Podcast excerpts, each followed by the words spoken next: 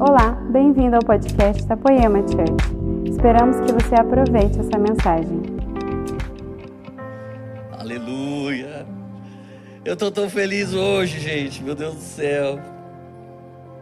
Feliz porque são 13 anos, né, gente?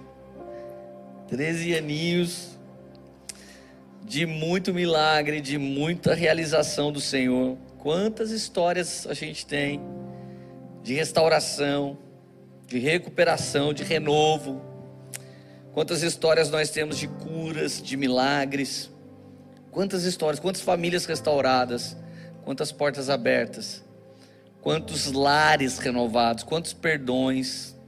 Gente, uma das histórias mais incríveis, temos muitas histórias, mas uma das mais incríveis que eu me lembro, a última mensagem que eu preguei o ano passado, é, aqui na Poema, foi uma mensagem chamada, eu não lembro o nome exatamente, mas é uma coisa do tipo assim, o verdadeiro sentido da vida. Então eu ministrei sobre família. Escutem essa história. De repente, eu fui para os Estados Unidos e eu estava pregando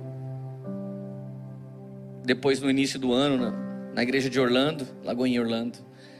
De repente eu fui para o banheiro, uma senhora veio, pegou na porta do banheiro assim, ela estava muito ansiosa, muito emocionada. E o marido dela veio atrás dela e falou assim: Leandro, calma, ela tem um grande testemunho para dar. E ela me contou a seguinte história: Leandro, eu, eu tive minha filhinha de colo que mamava, tirada das minhas, das minhas mãos. Foi tirada de mim e por 12 anos eu tentei fazer um processo contra meu ex-marido e nunca consegui ter essa menina de volta. Era uma família muito poderosa e eles tiraram essa menina de mim. E Leandro, essa menina hoje tem 21 anos. E esses dias ela me ligou. E ela disse assim: Mãe, eu queria restaurar nosso relacionamento. Eu sou da Poema de Taubaté e o meu pastor pregou sobre restauração de família. E agora morreu meu pai e minha avó. Eu achei várias fotos que você me tinha no colo, que você me amava. Mamãe, acho que a gente tem que recuperar o tempo perdido. E essa mulher me contou ler. Minha filha te ouviu em Taubaté. E eu vim aqui te ouvir nessa igreja, eu sou líder nessa igreja, e eu queria só te dizer uma coisa: Deus restaurou nossa vida. Gente, o Senhor me colocou em duas igrejas, não estava mãe e filho, num país e no outro país. Isso é uma das muitas histórias maravilhosas que a gente tem nessa igreja, gente. Então é, é, é por coisas assim. A gente faz tudo para Jesus, por Jesus, não esperamos muito das pessoas, esperamos um pouco porque a gente tem emoção, esperamos um pouco porque a gente é humano. Mas de verdade, quando a gente ouve histórias como essa, a gente se motiva muito. E eu, eu agradeço a Jesus pela poema. E agradeço a Jesus pelos poemeiros, porque os poemeiros é a família espiritual que Jesus nos deu. Eles estão em todos os lugares querendo transformar a cultura, querendo ministrar pessoas, querendo evangelizar, querendo ser usados por Deus no seu tempo, na sua hora, fazendo sua vontade. Então essa é uma das muitas histórias. Talvez eu conte mais algumas hoje na pregação. Mas eu gostaria muito de ensinar um segredo para você hoje. Se você me fizesse uma pergunta, Lê, o que fez vocês se manterem firmes nesses 13 anos? A resposta seria essa pregação. Então dá tempo de você pegar seu bloco de notas, seu caderno, vamos anotar. Que eu quero compartilhar isso com você. Pai, no nome de Jesus, que venha que venha sobre cada um de nós é o espírito de revelação. Sobre qualquer pessoa que está em casa, sobre qualquer pessoa que está no seu smartphone, sobre qualquer pessoa que está no seu tablet, na sua própria televisão, sobre essa pessoa que está assistindo sozinha, sobre essa pessoa que está assistindo a reprise, sobre essa pessoa que está assistindo com sua família sobre essa pessoa que está tentando assistir com um bebê ou com uma criança, fazendo uma bagunça em casa. Jesus, venha sobre qualquer pessoa que está ouvindo esse podcast ou essa ministração via YouTube, venha sobre a vida deles em nome de Jesus e revela a profundeza da sua vontade, os oráculos incríveis do teu espírito e não só nos revela o que, mas como e nos dê a força de praticar exatamente toda a palavra que o teu espírito nos desafiar. Em nome de Jesus, amém. Escreva um amém agora se você está aí no nosso YouTube. E meus amigos, eu queria falar de João, capítulo 16, verso 33. E a Bíblia diz assim: Jesus está no meio de um relato um tanto difícil ou até trágico. Ele está contando histórias que pode abalar os ouvintes. Mais ou menos o meu ofertório falando do desevangelismo. Nossa, Leandro, eu liguei essa live para eu se sentir bem e aí você vem com essas histórias. Então, essas histórias são reais. É, o evangelho colorido que não dá ruim, não dá nada, é em outro canal. Esse aqui é de verdade, a porta é realmente estreita. Então, olha só, João 16:33, quando Jesus termina de fazer uma série de relatos em que algumas pessoas ficaram um pouco tristes. Ele resolveu dizer isso. Eu lhes disse essas coisas para que em mim vocês tenham paz. Primeiro princípio que eu quero que você aprenda: não há paz com seguranças apenas, não há paz com câmeras te protegendo, não há paz em carros blindados, somente a paz em Jesus. Nós conhecemos um cara, ele era jogador de futebol. Um dia Jesus colocou paz nele e ir para a Índia, num país em, em, que ele não podia pregar o evangelho. Então ele fez uma escolinha de futebol e as pessoas, porque querem ser craques do futebol, como os brasileiros, como aquele cara, elas passaram a ouvir o evangelho daquele cara. Quem é que troca uma vida de jogador de futebol por missões na Índia? Quem é que tem paz nessa história? Somente alguém que está em Jesus. Esse cara está em Jesus até hoje e tem frutificado muito nessa escola. Então, olha só. Quando o Senhor disse que nós vamos ter aflições, Ele disse assim para mim um dia. Pela graça de Deus, eu fundei essa igreja. Um dia Ele falou para mim: Você vai começar uma igreja. Eu falei, mas eu sou todo pecador. Eu e a Érica, a gente é o casal mais inferno que eu já vi. Ele falou, mas por isso mesmo que eu mirei vocês, porque se eu posso transformar a vida de vocês, não há nada que eu não possa fazer. As pessoas não vão sentir preconceito, as pessoas não vão sentir medo. Aliás, todo mundo conhece a história de vocês em Taubaté, né, Leandro? Então é o seguinte: se eu posso fazer em vocês, o que, que eu não posso fazer por meio de vocês? Então eu topei. O que eu não sabia muito é que eu ia ter aflições nesses 13 anos. Eu não sabia muito que nesses 13 anos tinha várias coisas que ia dar ruim não sabia que esses 13 anos alguém ia ficar bravo, alguém ia ficar triste, alguém ia falar mal, alguém ia fazer fofoca. Eu não sabia, eu pensava que todo mundo ia gostar só porque a gente pregava evangelho. Que mancada, né? Mas não foi assim não. Então ele disse assim: Nesse mundo vocês terão aflições. Jesus vem e diz: Vocês vão ter paz só em mim. Fique tranquilo que no mundo vocês vão ter aflições. Contudo, tenham bom ânimo. Eu venci o mundo.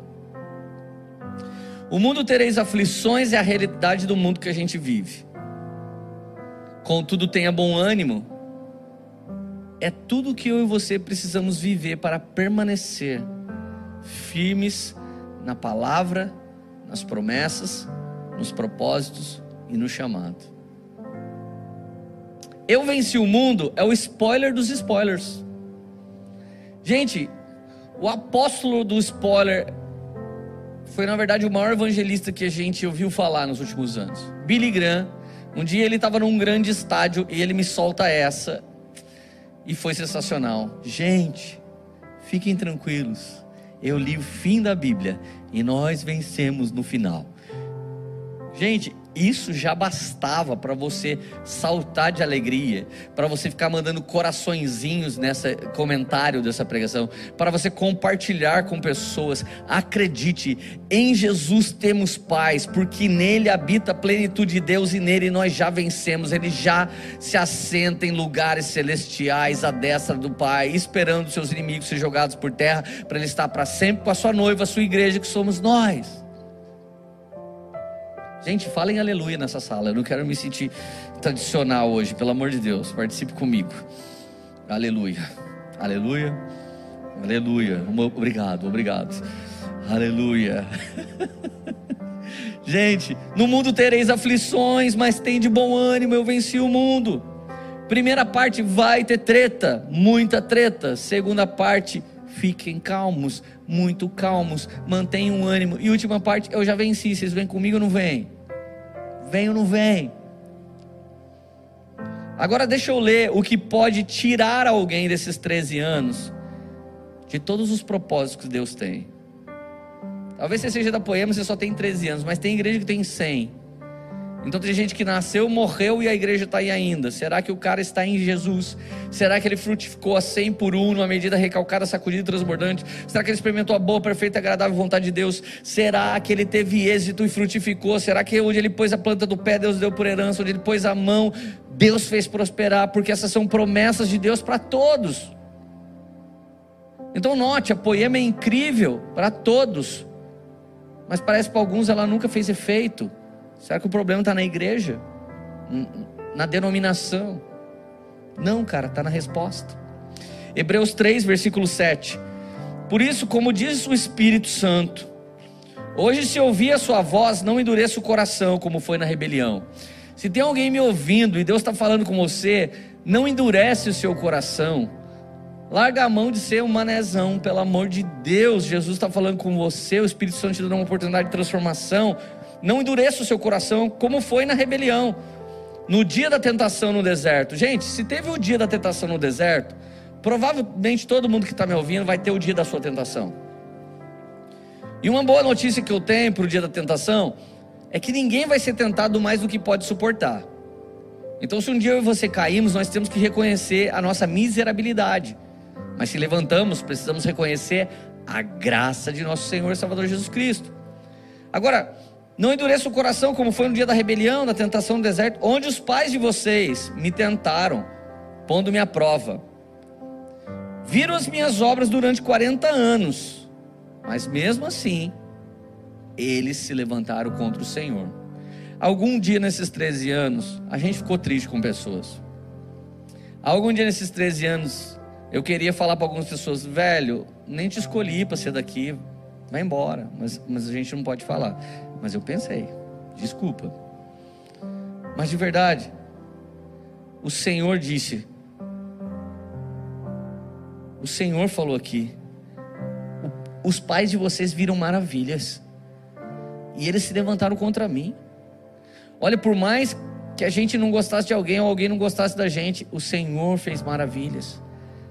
A gente pode até se entristecer com alguém, mas não podemos nos levantar contra Deus e contra a Sua palavra e contra aquilo que Ele determinou que existisse e acontecesse. Por isso, me indignei, o Senhor se indignou com o povo contra essa geração e disse: O coração deles sempre se afasta de mim, e eles não conheceram os meus caminhos. Assim jurei na minha ira: não entrarão no meu descanso. Gente, presta atenção: o povo que foi salvo do Egito não foi salvo do deserto forte isso, né, velho?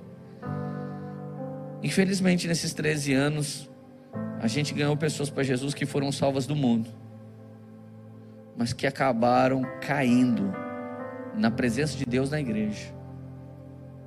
Alguns que tinham tudo para voar, para acontecer. Alguns que estão um pouco perdidos, passando um deserto existencial, emocional. Então o Senhor tem um antídoto aqui, uma dica. Tenham cuidado, irmãos, para que nenhum de vocês tenha um coração mau e descrente. As duas coisas que a gente precisou aniquilar nesses 13 anos para Poema continuar é lutar contra a maldade e contra a descrença.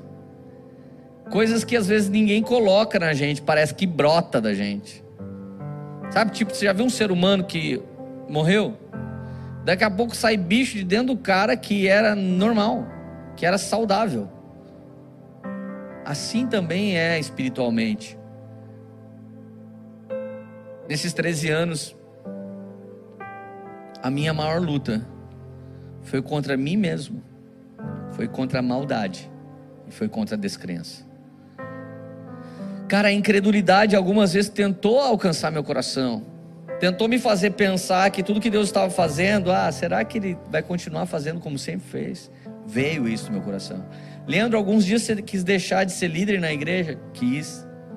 Alguns dias você quis ir embora da igreja? Da igreja que Jesus me usou para fundar, eu já quis ir embora.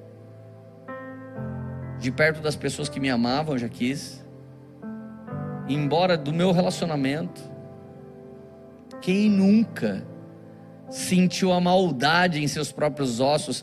Quem nunca viu a, a, a descrença bater na porta do seu coração? Todos nós passamos por isso, meus amigos, senhoras e senhores.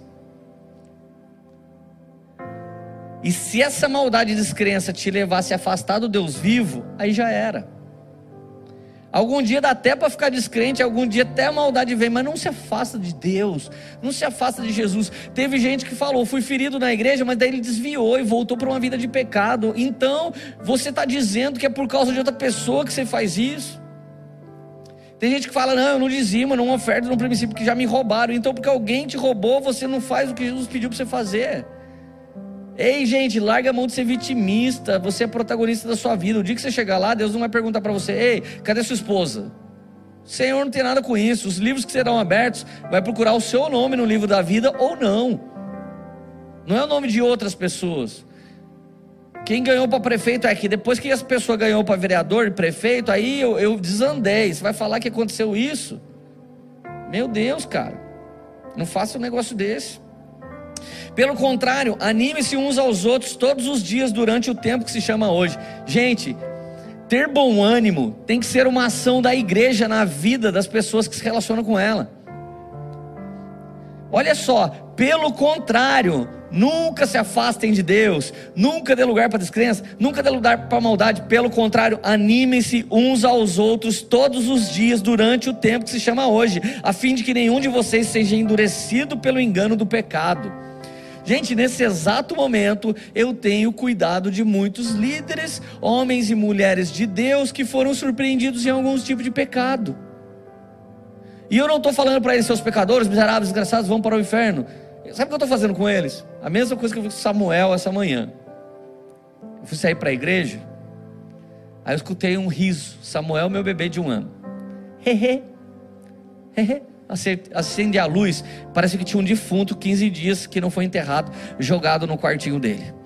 Esse era o cheiro. E ele fazendo assim para mim. Achou?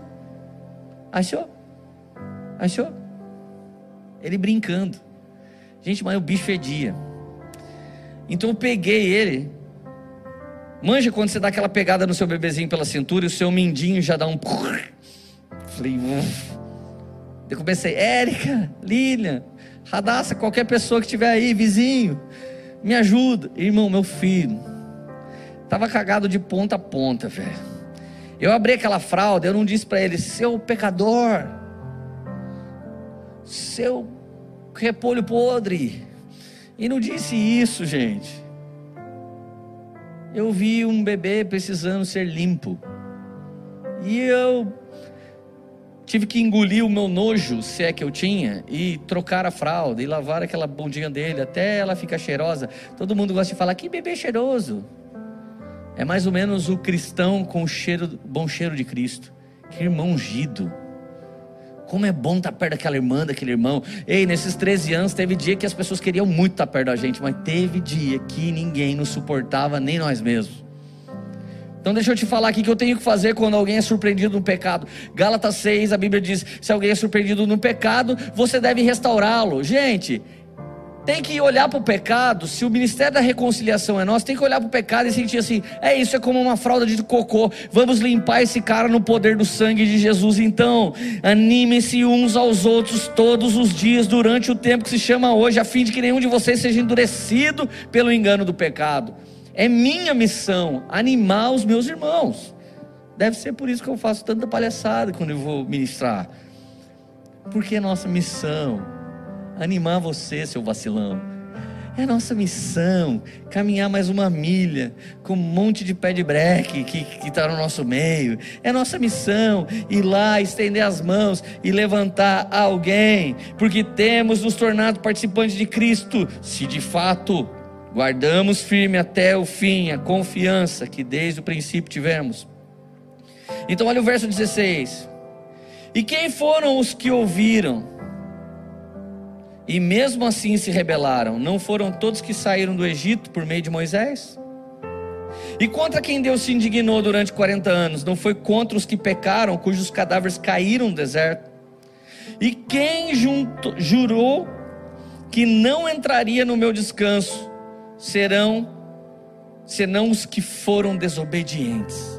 Assim vemos que não puderam entrar por causa da incredulidade.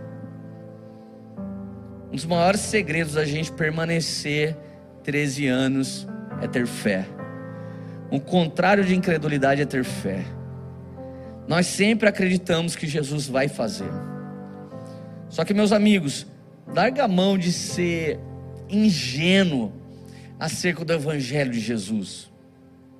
A cena de um milagre, o lugar onde não é para você não dar lugar para maldade ou para incredulidade, o lugar que é para você dar lugar para fé e agir com bom ânimo, normalmente é um lugar sombrio. Normalmente é um lugar difícil. Normalmente é um lugar que o seu olho te diz não tem jeito, seu ouvido diz é impossível, e o seu coração só sente angústia. Nesses 13 anos, algum momento a gente pensou, cara, não vai dar para passar desse ano, ou essa treta não dá para resolver, mas o Senhor tem sido fiel até aqui, o Senhor tem nos ajudado. Ezequiel capítulo 37, verso 1. Pensa na vida desse jovem. A mão do Senhor estava sobre mim, e por seu espírito ele me levou a um vale de ossos secos. Ele me levou de um lado para outro, e eu pude ver que era enorme o número de ossos no vale, e que os ossos estavam muito secos. Ele me perguntou: Filho do homem, esses ossos poderão viver? Gente, o cenário do lugar onde Deus vai agir é um cenário como o vale de ossos secos. O Senhor fez Ezequiel olhar de um lado para o outro, do outro para um, e permitiu ele notar o detalhe: não era só ossos, mas era bem secos. Eles eram completamente secos, ou seja, já tinha apodrecido a carne, o espírito não habitava mesmo, e aquele entulho de ossos, vocês nem sabia osso de quem era para misturar com quem, era uma baderna, parecia a terra nos dias de hoje. Mas o Senhor faz uma pergunta: Ezequiel, pode voltar a viver? Nesses 13 anos, o Senhor perguntou para muita mulher: Eu posso restaurar seu marido? Você acha que todas responderam: O Senhor é quem sabe, Deus Todo-Poderoso? O Senhor perguntou para algumas pessoas: Posso restaurar sua vida financeira? Eu me lembro de alguns se desviar do nosso meio para ir atrás do Telex Free para ir atrás de pirâmide, para ir atrás de investir e colocar mais gente para ganhar 10% e mais 10%. Perderam a fé, naufragaram no Senhor. Quem pode mudar sua vida financeira não é o Bitcoin, meu amigo. Pode mudar sua vida financeira se chama Jesus de Nazaré. O Senhor é dono do ouro e da prata, ele pode fazer todas as coisas. Filho do homem, Olhe para sua conta bancária agora enquanto o Leandro prega e você olha lá, é um vale de ossos vermelhos. Podem voltar a ser as azuis, o Senhor é quem sabe. Posso fazer na sua vida o que eu fiz com a VEG 3?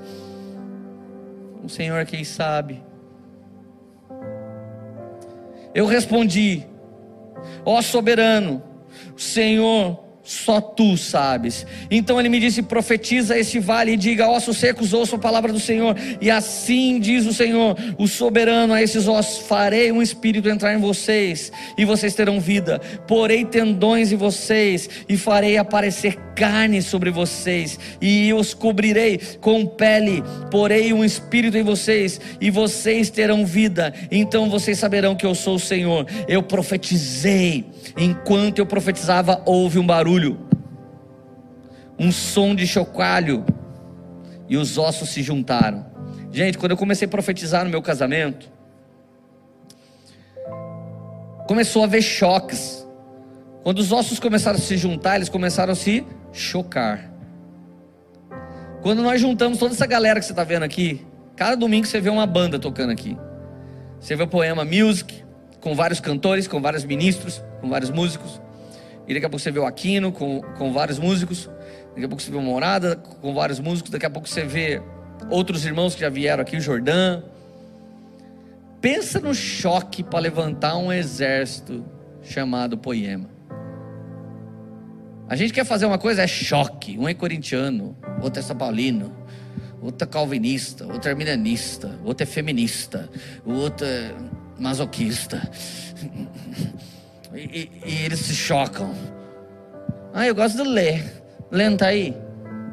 Tinha um mocinho que vigia carro aqui na rua. Heloísa.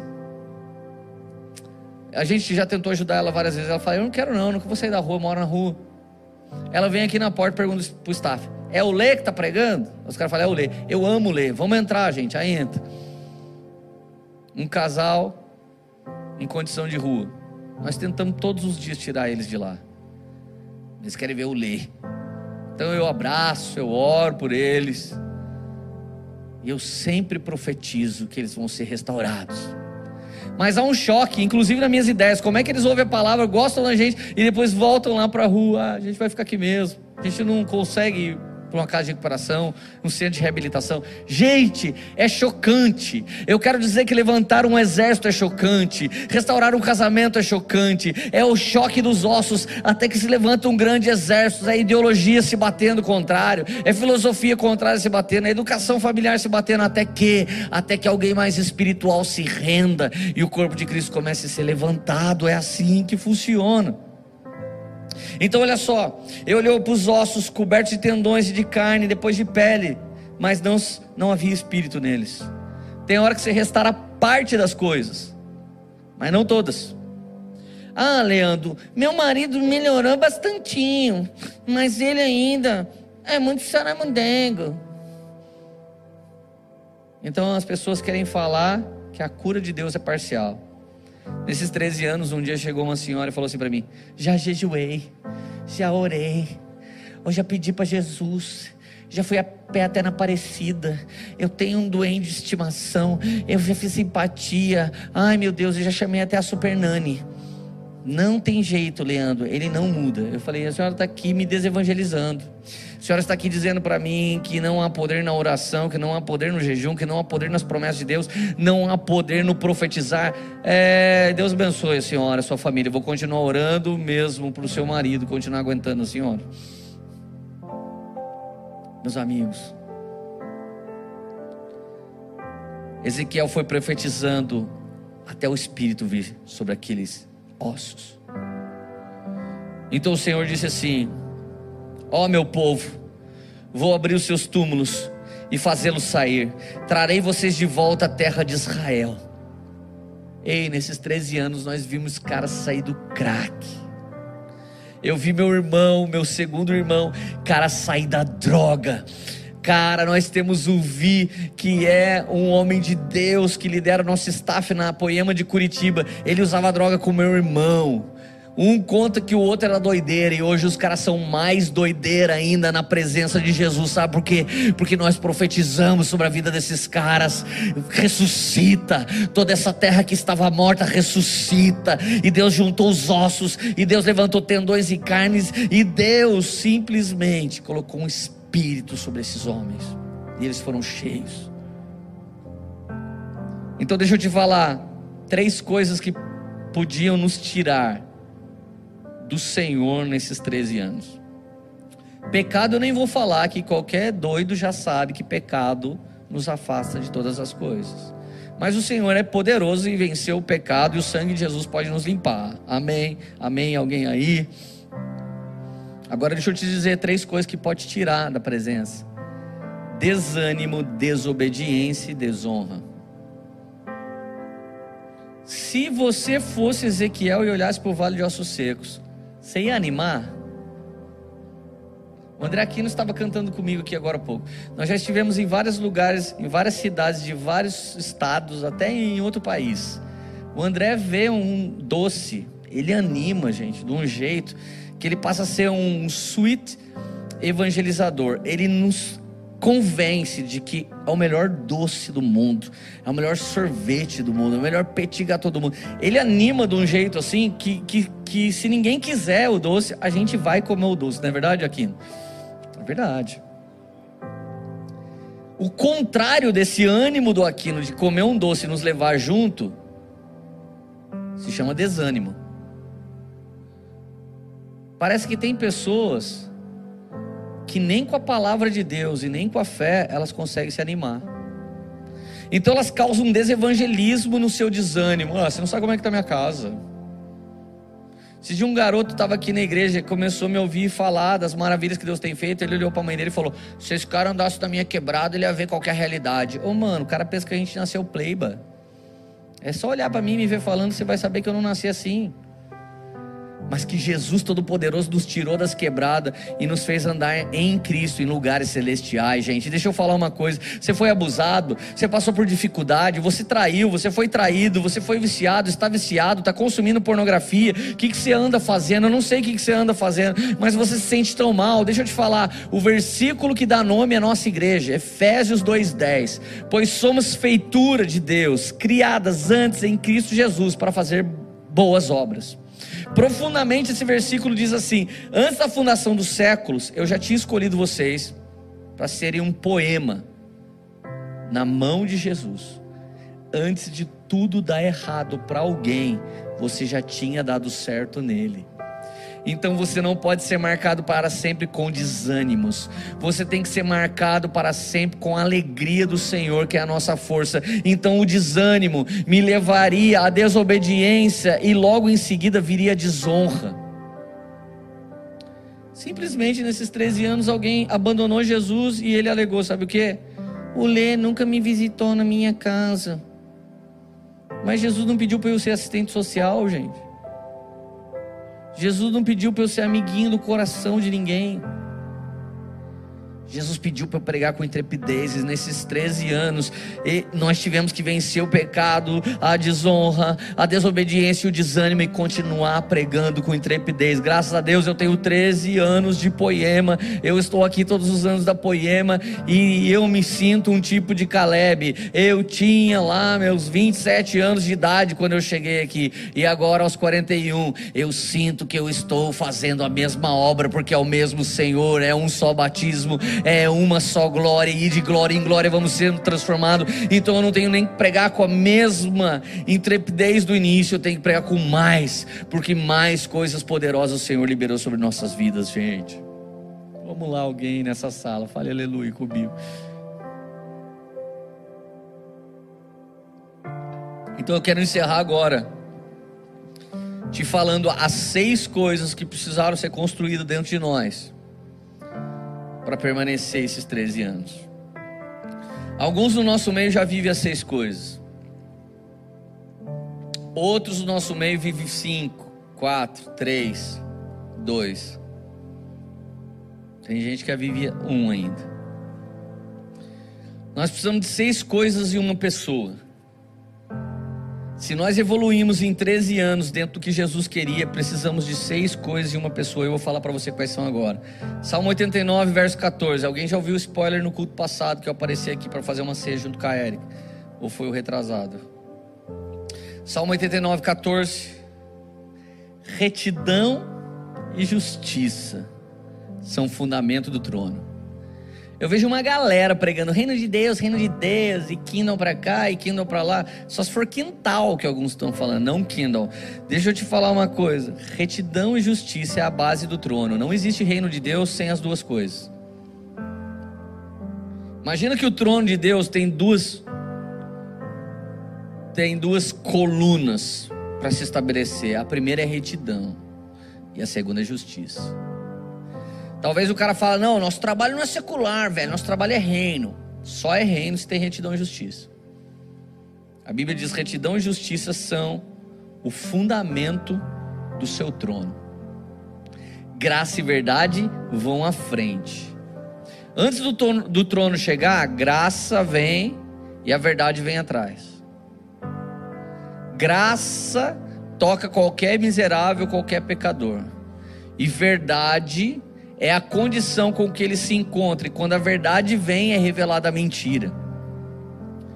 A Bíblia nunca disse: Conhecereis a graça e a graça vos libertará. Conhecereis retidão e a retidão te libertará. Conhecereis a justiça, conhecereis a misericórdia, conhecereis a verdade. As ideologias, o progressismo, se você votou errado, não me chame para jejuar e nem orar depois.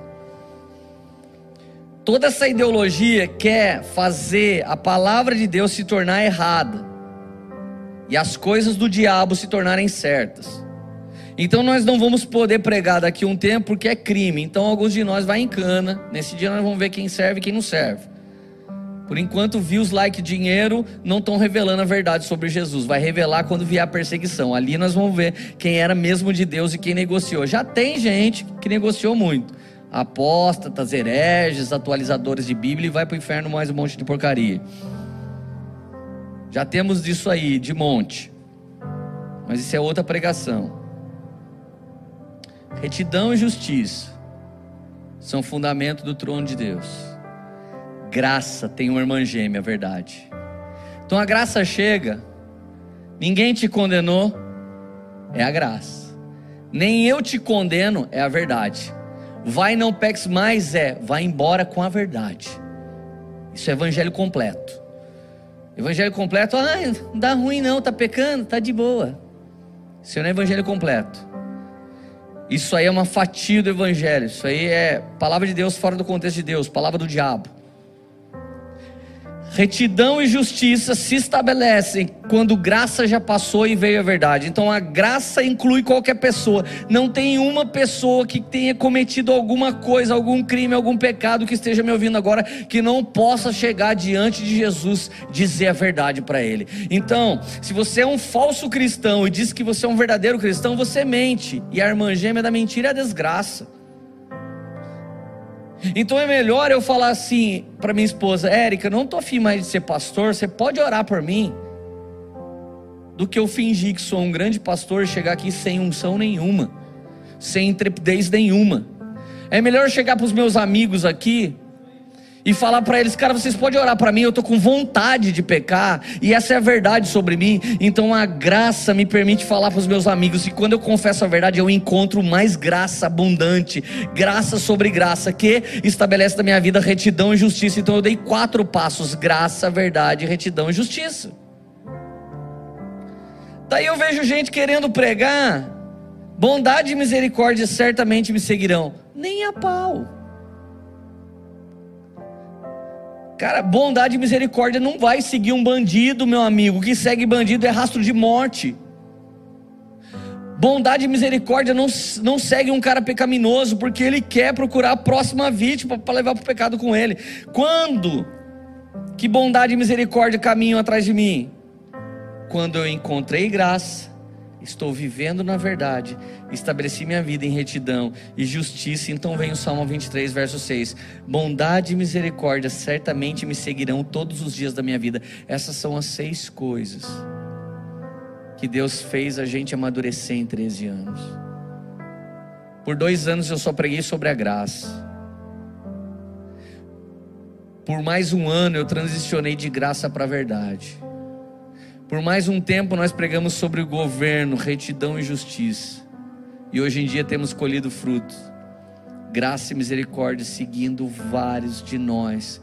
Quando vamos ministrar uma adoração,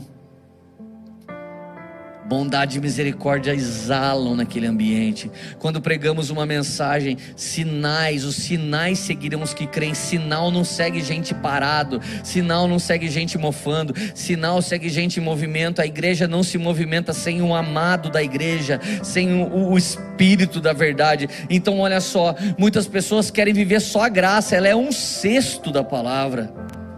Você tem que agora se estabelecer na verdade ser cheio de retidão. Justiça é uma das piores coisas mais difíceis. Deixa eu dar um testemunho. Um dia um pastor me ligou e disse assim: ligou para o Renan, cara que sempre viaja comigo, pastor aqui na igreja. Renan, vocês podem vir aqui na nossa igreja? A gente falou: podemos. Passa no cartão de crédito a passagem de vocês. Quando vocês vierem aqui, eu pago o voo, eu pago o translado até Guarulhos. Depois eu dou uma semente para vocês. Falei: Renan, manda ver. Gente, nós fomos na igreja, pregamos na igreja, ministramos. Deus fez um monte de coisa. Deus estabeleceu graça, verdade. Deus estabeleceu retidão, justiça. Deus fez muitas coisas. De repente aquele pastor falou assim: Ó, segunda-feira eu deposito para vocês. Ele só não disse segunda-feira de que ano. Porque ela nunca chegou. E um dia o Renan estava indignado. Ele falou assim para mim: Mano, eu estou muito mal. Falei: Por quê? Ele estava confessando a verdade. Aquele pastor foi muito safado, velho. Mano, eu vou ligar para ele e vou falar para ele: Isso não se faz. Você não é um homem de Deus. Falei: Renan, tem um versículo na Bíblia que eu gostaria que ele não tivesse. Porque se ele não tivesse, a gente ligava o pastor, xingava o pastor. Ele falou qual? Romanos 14, 17. O reino de Deus não é comida, nem bebida, nem passagem aérea, nem translado para Guarulhos, nem viajar para outro lugar e ser pago por isso. O reino de Deus é alegria, paz, justiça no Espírito Santo. Falei, Renan, esse homem foi justo com a gente? Não. Falei, a gente vai ser injusto porque ele foi injusto? Ele falou, caramba, né? Falei, então, caramba mesmo, cara. Falei, não. Não vamos ligar para ele. Gente, no outro dia, fomos para uma cidade. Dez pastores sentaram para comer com a gente. Quero ver se eles são profeta. Quem sentou exatamente na minha frente? Vejo que vocês são profetas. Escreva no comentário quem vocês acham que foi. E aproveita e segue o canal da Poema também, tá, gente? Vocês são miseráveis, fica aqui vendo e às vezes não segue o canal. Nem, nem semeia nem segue o canal. Poxa vida, isso não é, não é honra. Segue o nosso canal, compartilha, curte. Sabe por quê? Porque nós não temos 100 mil seguidores ainda. Tem um monte de gente da nação inteira que é tocado pra gente. Deixa a gente ganhar um troféuzinho aqui pra pôr na igreja, poxa. Ela fez 13 anos de idade, vai dar o seu. Segue a gente aí, o caramba. O que eu tava falando? Gustavo, isso minha. Gente. Quando o cara sentou na minha frente, eu fiquei com tanta raiva dele ter sentado na minha frente. E eu ia ver os níveis que nós alcançamos se perder, né? Bondade e misericórdia não estavam dentro de mim. Retidão só se fosse o Senhor, porque o cara eu já estava torto. Daí a injustiça ia tomar meu coração, eu podia perder a verdade e eu ia ter que voltar lá na graça e começar tudo de novo. Falei, Renan, faz o seguinte, sem ele perceber, levanta e paga o rodízio dele. Daí o Renan falou, sério, mano? Eu falei, mano, para esse demônio aí não causar na nossa vida, vamos dar uma surra nele. Porque tem um tal de. Se alguém bate na sua face, entrega a outra. Se roubar a sua capa, dê também a sua túnica. Se obrigar você a andar uma milha, caminhe mais uma. Gente, onde vocês estão vendo as pessoas viver isso? É só fofoletinho ferido. Minha igreja me feriu. Outro dia fomos fazer live das crianças aqui. Vocês lembram? Vocês assistiram? Vocês não sabem o que todo mundo passou. Ficou aqui até duas horas da manhã para gravar com a criançada.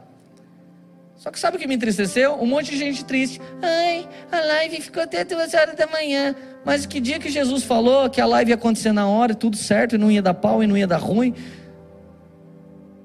Bando de gente chorona que não passou nada de perreio na vida, que não viu um vale de ossos secos, que não sabe o que é ver uma família sendo destruída, uma casa, e Deus mandar você profetizar. Ei, gente, chegou a hora de parar de ser Mimimi Church, a maior igreja da terra é Mimimi Church. Se você é frouxo, você faz parte dessa igreja. Mas se você tem fé, se você crê, se você venceu a desonra, se você venceu a desordem, a desobediência, você é um homem maduro no Senhor que não reclama por causa de qualquer coisa. Então nós fomos lá e pisamos na cabeça cabeça do diabo, porque se o reino de Deus se estabelece com justiça, aquele homem foi injusto com a gente, mas a gente ainda semeou rodízio nele. Aleluia. Posso ouvir algum aleluia, meninos da live?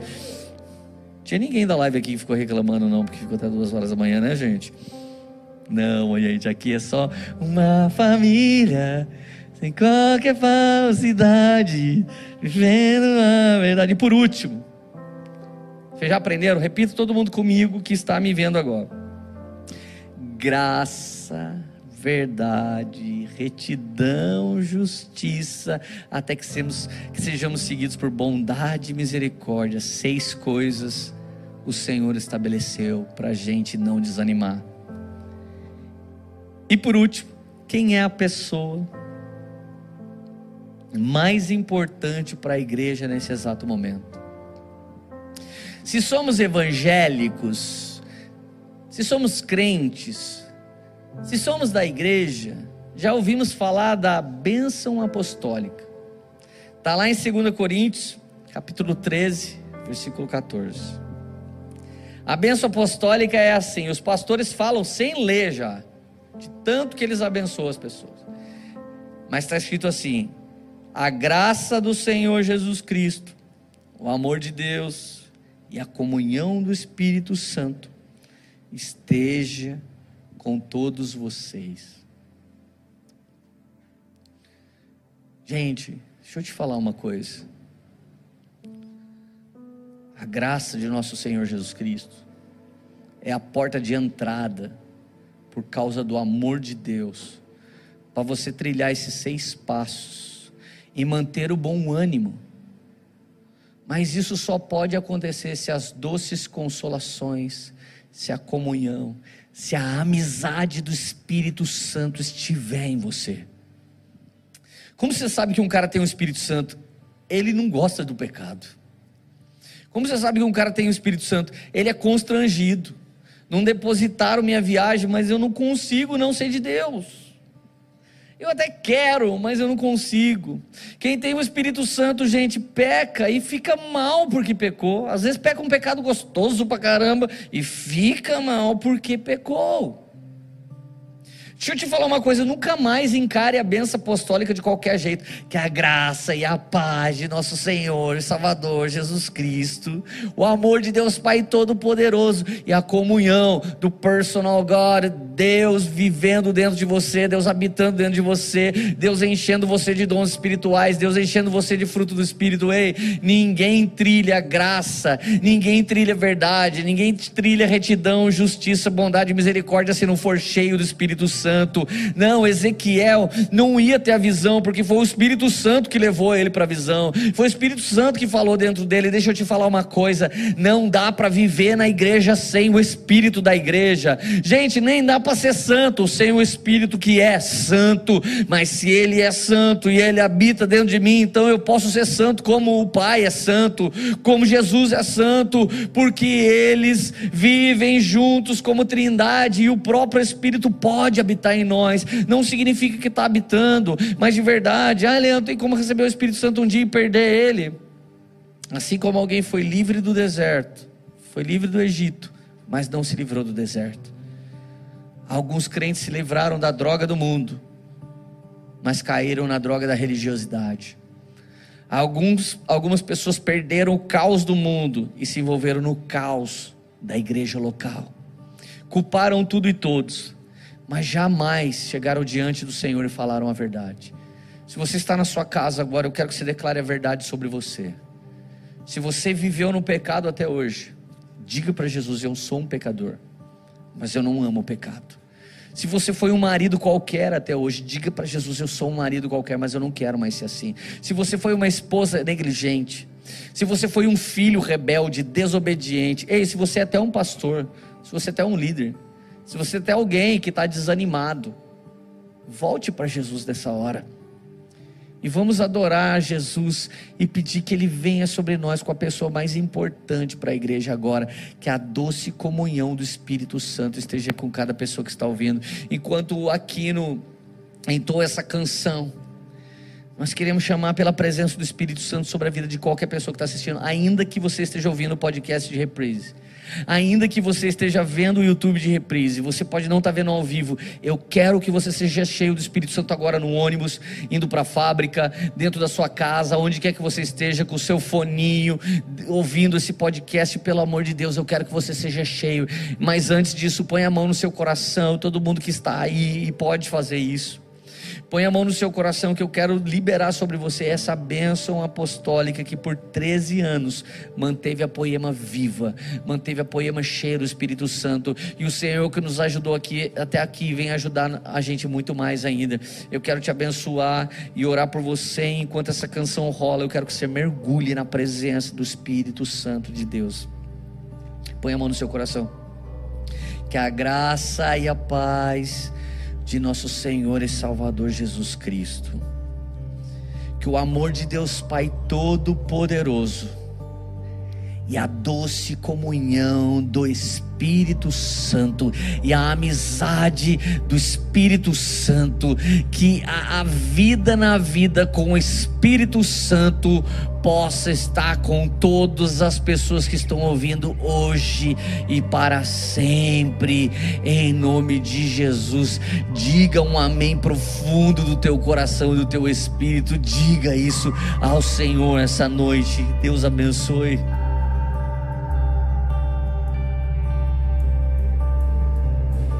Bom pastor está me chamando para as águas de descanso. Eu ouço a sua voz me convidando para deixar.